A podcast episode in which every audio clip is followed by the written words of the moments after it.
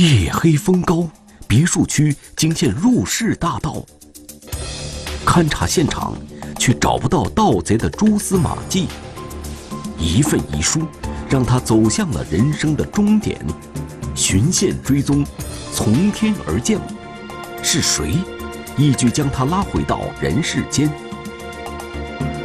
黑夜潜入者，天网栏目即将播出。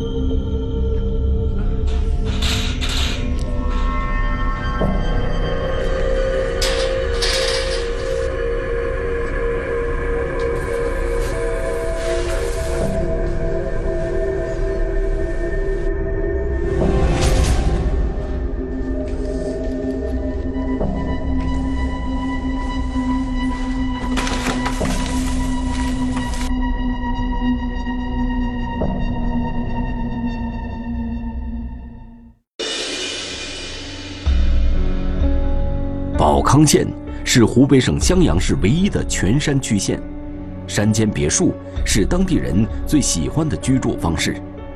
可从2015年年底开始，保康县就出现了一个专偷别墅的大盗。他的攀爬能力非常强，你一般人的攀爬的话，你到墙上蹬啊、踩呀，都会留下痕迹。他身轻如燕，这顺着管子。三下两下都上去了，因为谁都没见到过这个盗贼，被盗现场又都没有留下明显的痕迹，像电影《蜘蛛侠》里的角色一样，来无影去无踪。时间久了，有不少当地人开始管这个盗贼叫“蜘蛛人”。嗯，感觉的是是一个高手，也是一个就是说这个这个比较职业、比较专业的这个。盗窃分子，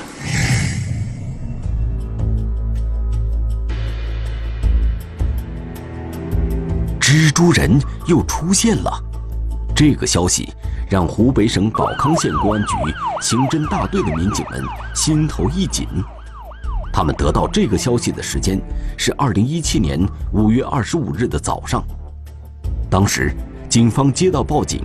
说是辖区内紫薇山附近的一栋别墅发生了入室盗窃案。从二零一五年的十二月二十五日第一起开始，陆陆续续的发生了四五起相似类似的案件，现场都是位于城郊结合部的小洋楼啊、别墅啊等居民区。嗯，作案手段呢，都是趁家中无人的时候翻窗入室盗窃。案件发生的时间是这一天的凌晨，在民警展开的现场勘查中，办案人员发现，这一次蜘蛛人又是沿着外墙攀上别墅的二楼，之后顺利进入室内行窃的。二楼阳台距离地面有二到三米高，而且阳台周边没有那种嗯可以用于攀爬的辅助工具。通过这个分析，应该嫌疑人是属于那种身手敏捷、攀爬能力极强的人。像往常一样，这一次，民警在案发现场还是没能找到有价值的线索。截止到二零一七年五月二十五日这一次案发，蜘蛛人已经连续在保康县做下了十三起盗窃案，总案值达到了五十多万元。第一次被。偷的最大的一笔是十五万现金。像这种大案，这种数额比较大的这种入室盗窃案呢，连续发生呢，对我们社会上确实产生了一些不好的影响。嗯，在这些盗窃案中，蜘蛛人所选取的犯罪目标都是城郊的别墅区，作案现场多数处在天网监控的盲区，盗窃现场大都没有留下痕迹物证。啊，我们通过现场勘查了，发现这个犯罪嫌疑人具有极强的反侦查能力。但是，从被盗物品来看，这名蜘蛛人每次都只偷现金和珠宝首饰等方便携带的贵重物品。与此同时，蜘蛛人的作案时间也没有规律可循，有发生在傍晚时候，有时又选择在八九点屋主外出时间下手，并不是仅仅在夜深人静的时候作案。多起案件发生后，尽管民警一直在加紧追踪，但还是没能确认蜘蛛人的身份。久而久之，宝康出现了飞贼的消息就开始流传开来。啊，有的人说，呃，这个犯罪分子像蜘蛛侠一样的来去无踪，啊，还有人说，这个人会轻功，啊，能够飞檐走壁，啊，啊，种种说法。别墅失窃案件和飞贼的传说相互作用，不断发酵，不仅影响到了人民群众的正常生活，也成了压在公安民警们心头的一块石头。每个人都想尽快把这块石头搬走。事主经常打电话给我们，询问案件的进展。但是，究竟如何才能找到这个蜘蛛人呢？民警分析，蜘蛛人之所以频频得手，极有可能是一个受过专业训练、有着特殊技能的高手，并且不排除外地人来保康作案的可能。我们首先就是围绕这个有可能是否外地流窜作案，然后查宾馆住宿，查这个网吧上网人员，然后呢还通过一些技术手段排查，看呃通过网上的信息研判，看这个周边县市区有没有我们这样类似的案件，然后寻求串并，结果呢没有任何收获。在警方加强侦控和巡防之后。宝康县各个别墅区的住户，也在警方的督促下，开始加强自身房屋的防护措施。那他们自己也采取了一些自防措施，就是说，有的有条件的，就是安装了监控。这个安装监控呢，对我们后期啊，这个破案呢，也是发挥了积极的作用。自2015年第一起案件发生之后，整个保康就逐渐加强了对蜘蛛人的防范。可是，到了二零一六年四月，蜘蛛人却又一次作案了。这一次，由于被盗别墅安装了监控探头，蜘蛛人的身影第一次出现在了保康警方的视线中。就是相对模糊的影像，真确定大概的进入和离开现场的时间点。监控影像虽然非常模糊，也不能确认蜘蛛人的体貌特征。但还是给警方的侦破起到了推动作用。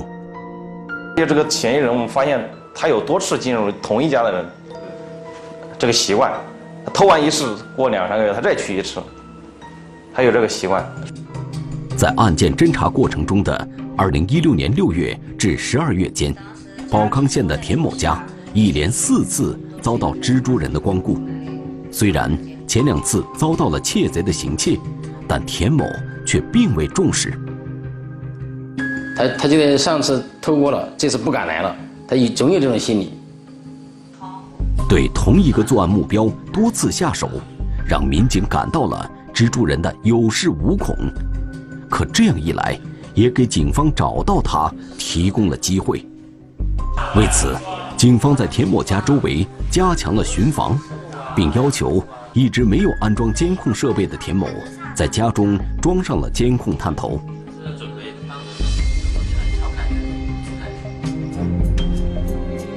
宁静县城，别墅区频繁被盗。现场勘查，线索开始一一凸显。摸排走访，警方锁定嫌疑对象，持续追踪，可疑目标却最终被排除。黑夜潜入者，天网栏目正在播出。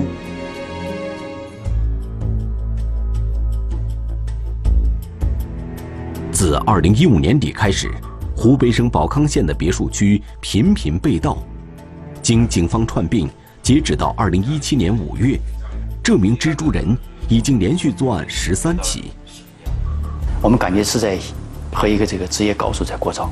当时警方的压力是很大。为了早日抓到这名蜘蛛人，民警要求多次被盗的田某家安装了监控探头。果然，时隔两个月之后，蜘蛛人第五次进入了田某家行窃了。而这一次，田某家庄上的监控正好拍到了蜘蛛人盗窃的全过程。哦，这个人呢，他的体质啊，比偏瘦，个子不高，应该就说在一米六五左右，不会超过这个身高。从此之后，蜘蛛人在失窃现场被拍到的次数越来越多，宝康警方对他的刻画也逐渐清晰起来。警方通过研判视频资料，发现。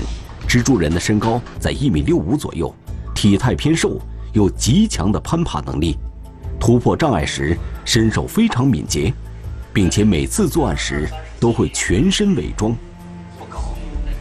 同时，从蜘蛛人所选择的作案目标来看，他非常熟悉宝康县别墅区的分布情况，并由此排除了嫌疑人是外地人的可能。作案人是本地人。熟悉现场的周边环境。这个案子呢，它的特点最大的特点就是说，看起来似乎本地人作案应该很好破，但是它最大的问题就是说，这个作案人他的反侦查伎俩非常高。被盗的别墅大都是两层或三层建筑，普通人就算是借助外力也很难攀爬，而这名蜘蛛人却经常越过第一层，在别墅的二楼、三楼行窃。身手非常敏捷，民警们终于找到了他留在现场的痕迹。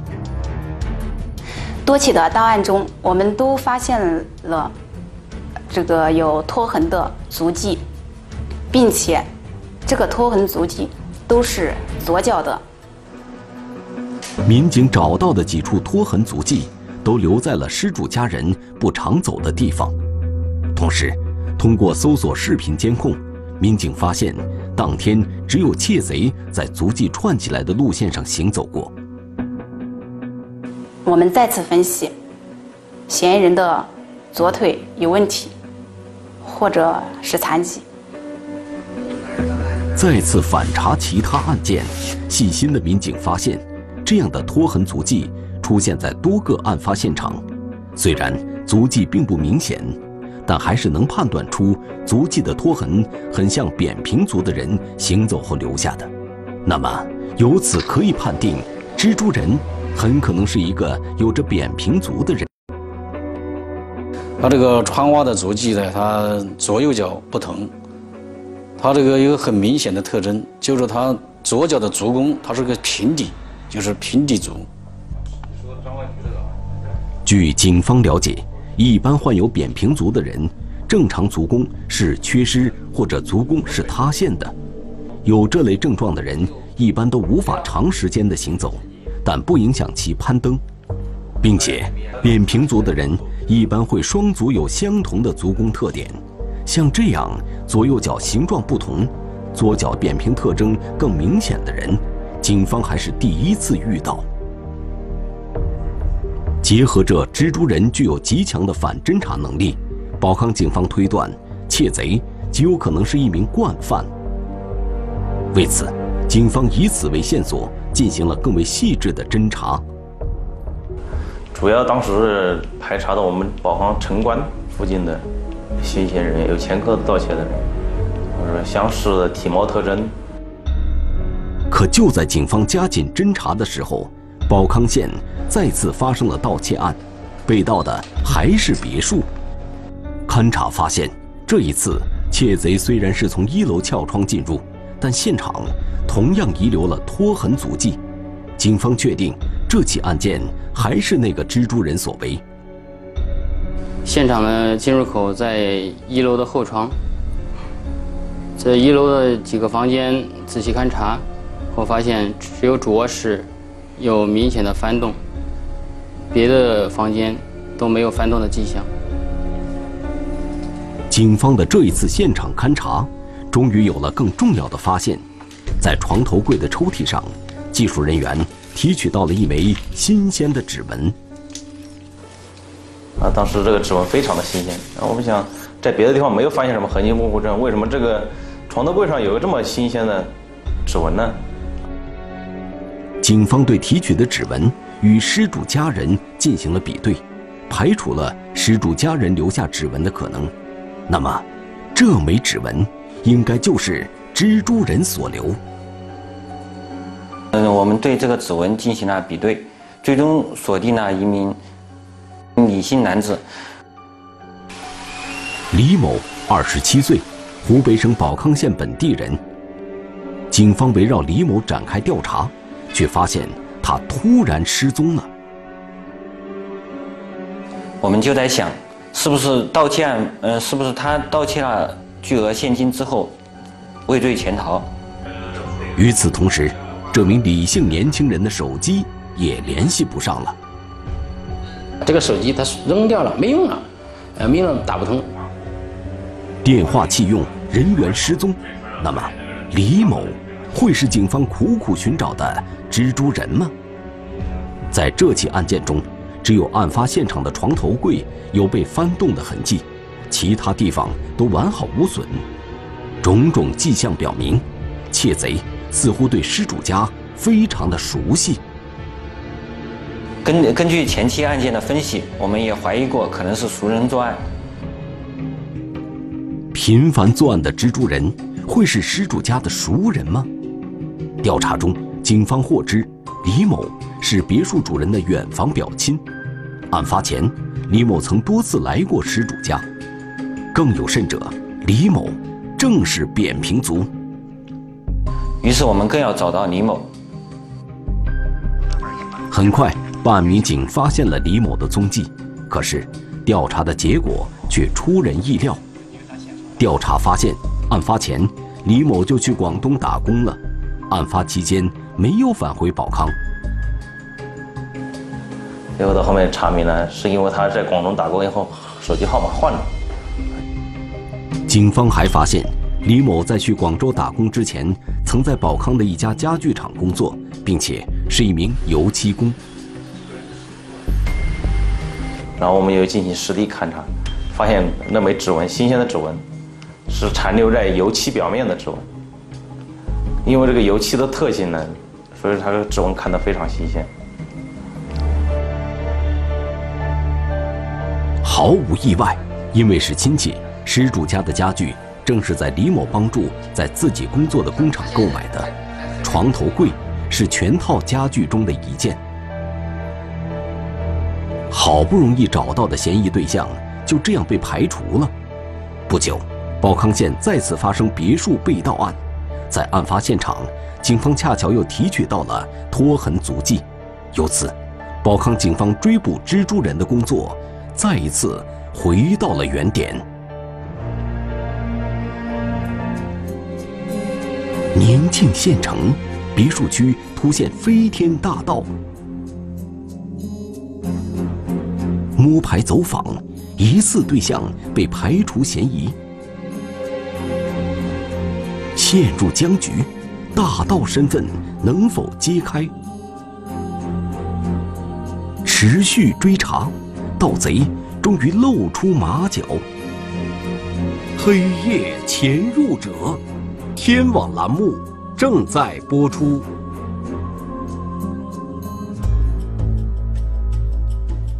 自二零一五年底开始，湖北省保康县出现了一个飞檐走壁的。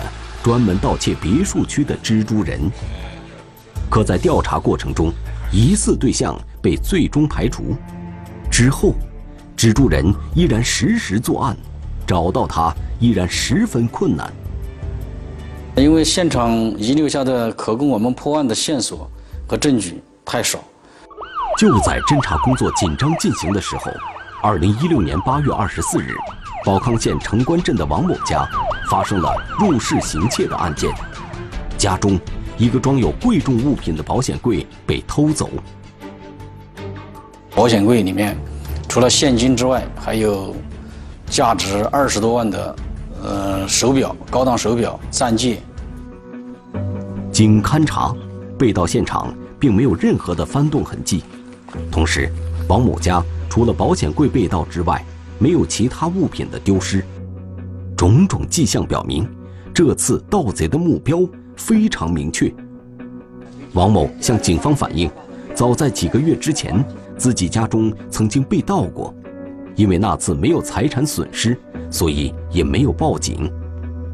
我们这边就考虑会不会上一次的盗窃是因为他发现了这个保险柜。之后，技术人员在现场提取到了一枚嫌疑人留下的足迹，发现犯罪嫌疑人他的左足有拖行的痕迹。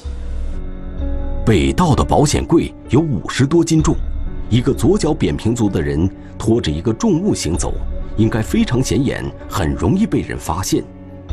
可在随后的走访中，并没有人看到拖行保险柜的可疑人员。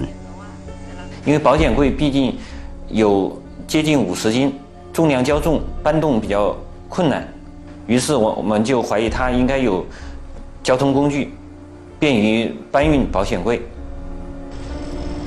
民警调取了城关附近的天网监控，却没有发现可疑的车辆。从晚上六点到第二天早上的十点这段时间，附近的路口监控并没有发现嫌疑车辆。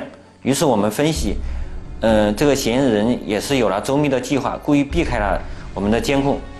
民警扩大排查范围，在别墅区的外围，一辆车牌为鄂 F 的车辆。引起了警方的注意。我们看到这辆车于八月二十五号凌晨驶向了别墅区，八月八月二十六号才从别墅区嗯开回来。八月二十五日的凌晨，盗窃案刚刚发生不久，在这个时候，这辆车来做什么呢？通过调取别墅区的监控，民警看到这辆车。在二十五日凌晨就停在了王某家附近，所以说我们怀疑这起案件应该和他有直接的联系，可能他把车子藏匿在一个，呃，藏匿在一个地方，然后排除过了这个时间段之后，他发呃发现我们没有找到蛛丝马迹之后，他再来开取这个车。民警判断，从二十五日凌晨车辆出现到二十六日车辆离开。被盗的保险柜有可能就在这辆嫌疑车辆内。随后，民警很快找到了车主。据车主交代，这辆车确实是他的，但被盗案发生期间，他并没有驾车去过别墅区附近。随后，警方的进一步调查也证实了该车主当天并没有作案时间。那么，到底会是谁开着这辆车出现在别墅区呢？就在警方的调查过程中，保康县再次发生了别墅被盗案。二零一七年八月二日这天凌晨，公安局再次接到了报警。报警人说，紫薇山半腰上的别墅区再次遭到了蜘蛛人的盗窃。我从二楼走到我的楼梯间的时候，我无无中意朝外面一看，外面一个人。我心想，这个人一两点钟了，这个人干什么的？报案的是老齐，因为他家以前曾经被盗窃过一次，这次突然看到可疑人员在自家门口徘徊，便立即警觉了起来。接下来的一幕更让老齐确定，自己家的别墅再次被人盯上了。我等了两分钟，我一看，那个人呢？我看到我的柱子上有个梯子，他一丘就上去了。我我我我想，肯定是小偷。担心窃贼携带着凶器，安全起见，老齐没有惊动对方，而是与妻子跑出大门，一边跑还一边大喊抓贼，并顺手把爬到梯子上的窃贼拽了下来。之后，老齐夫妇与窃贼进行了搏斗。他劲劲真的太大了，我我们两口都全部把我放在地上了。搏斗的过程中，虽然老齐夫妇几次都把窃贼按倒在地上，但最终还是被窃贼挣脱了。他也是一蹦，都从那个大概有四五米高啊，跳下去了。挣脱控制的窃贼立即逃走了。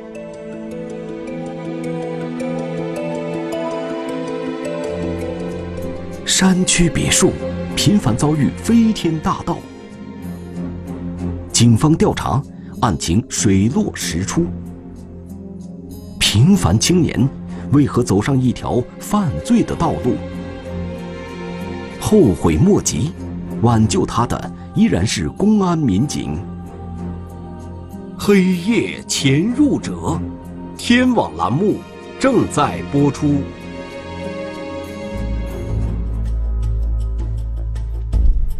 自二零一五年底开始，湖北省保康县的别墅区频频被盗。二零一七年八月二日，又一起类似的案件发生了。在接下来的侦查中，系列盗窃案终于迎来了转机。今年八月二号的凌晨三点钟，啊，我们幺幺零接到一起报警，啊，也是城关的一个别墅区，啊，事主报警说他家里进了贼，啊，还被他发现了。还与他发生了搏斗。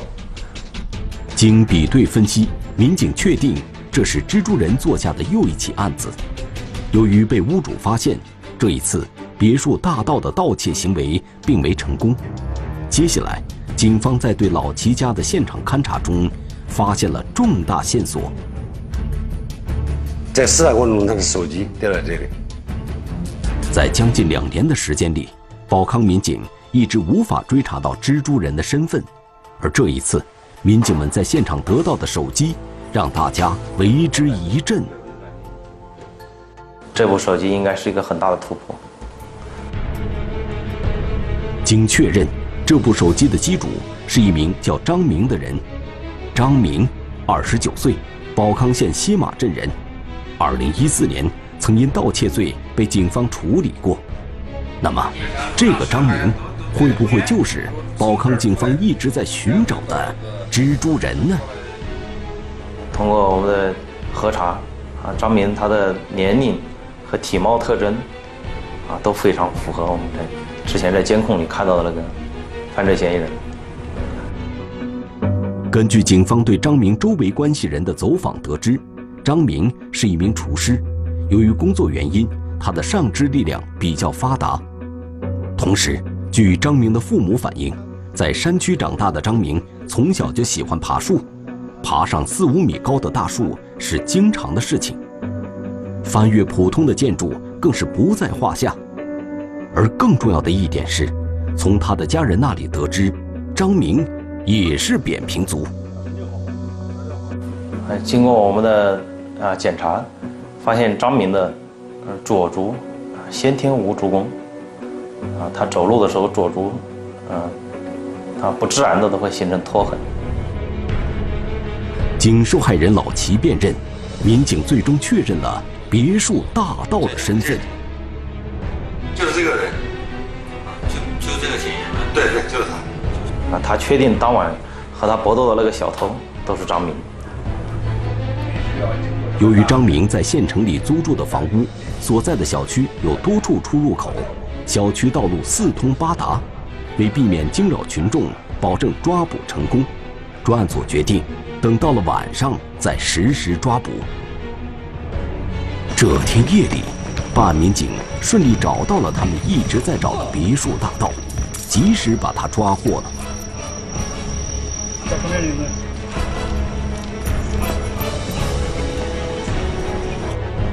到案后，张明承认了。八月二日，这起盗窃未遂案件是自己所为，但对于其他别墅被盗案件却拒不认可。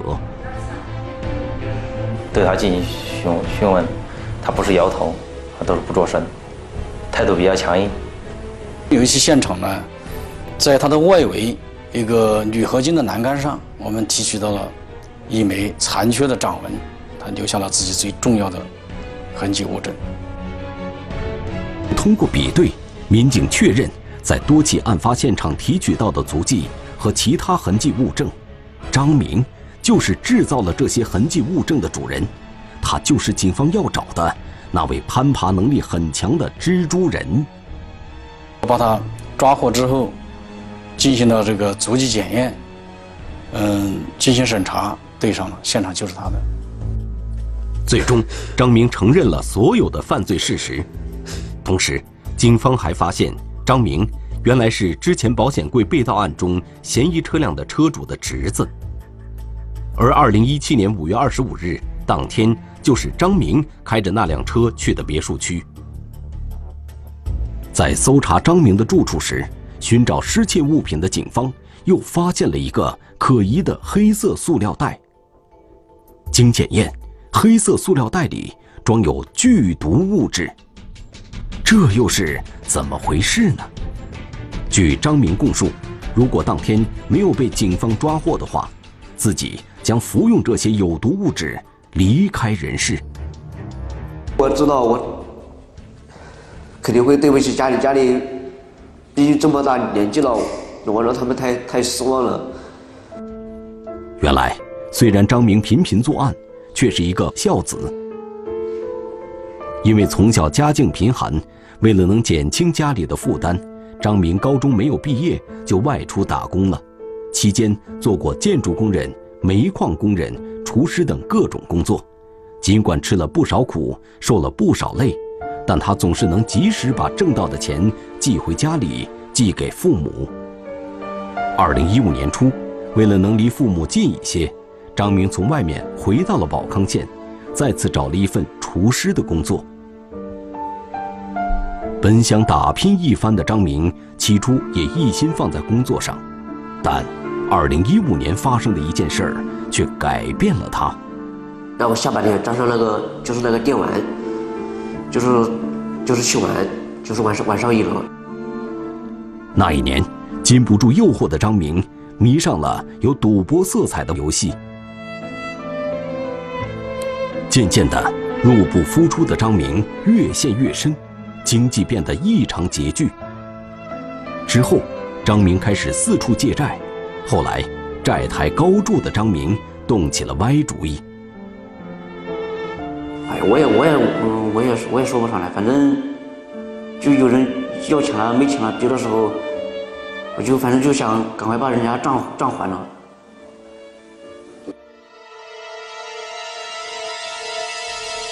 为了能还清赌债。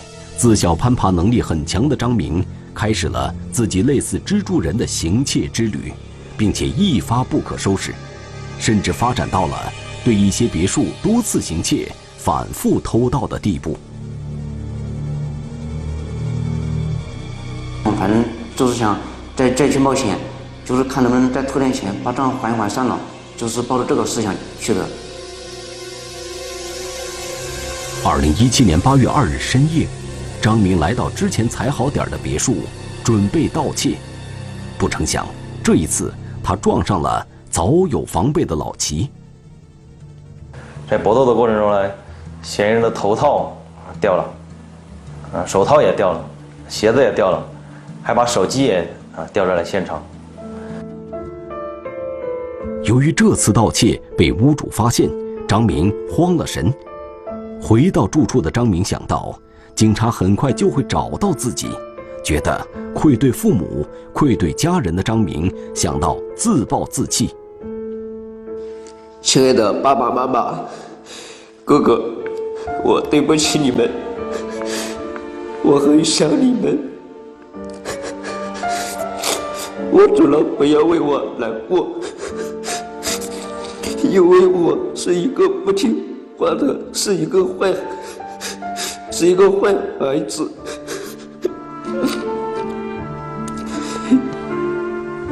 觉得对对对不起我，对不起我爸爸妈妈，我我每次都骗他们，我觉得我现在真的很我后悔，我爸我妈都有都有病，把我养了这么大，我一点都没尽到孝孝心。最终，民警的出现。挽救了这个懵懂的生命，从危险的边缘把张明拉了回来。历经将近两年的持续追捕，这起发生在湖北省保康县、案值巨大的连环别墅被盗案，最终成功告破。中华人民共和国公安部 A 级通缉令：李胜，男，一九九零年十二月十二日出生，户籍地山西省襄垣县古韩镇南麻池巷九号，身份证号码幺四零四二三一九九零幺二幺二零零七六。该男子为重大盗抢骗犯罪在逃人员，公安机关希望社会各界和广大人民群众及时检举揭发盗抢骗等违法犯罪活动，发现有关情况，请及时拨打幺幺零报警。暴雨过后，女子失踪，她的轿车却出现在了山村荒路上。雨中停电，监控失效，案件侦查陷入迷雾般的罗生门。失踪事件。疑云重重，一个人的贪念却浮出了水面。雨后寻踪，天网栏目近期播出。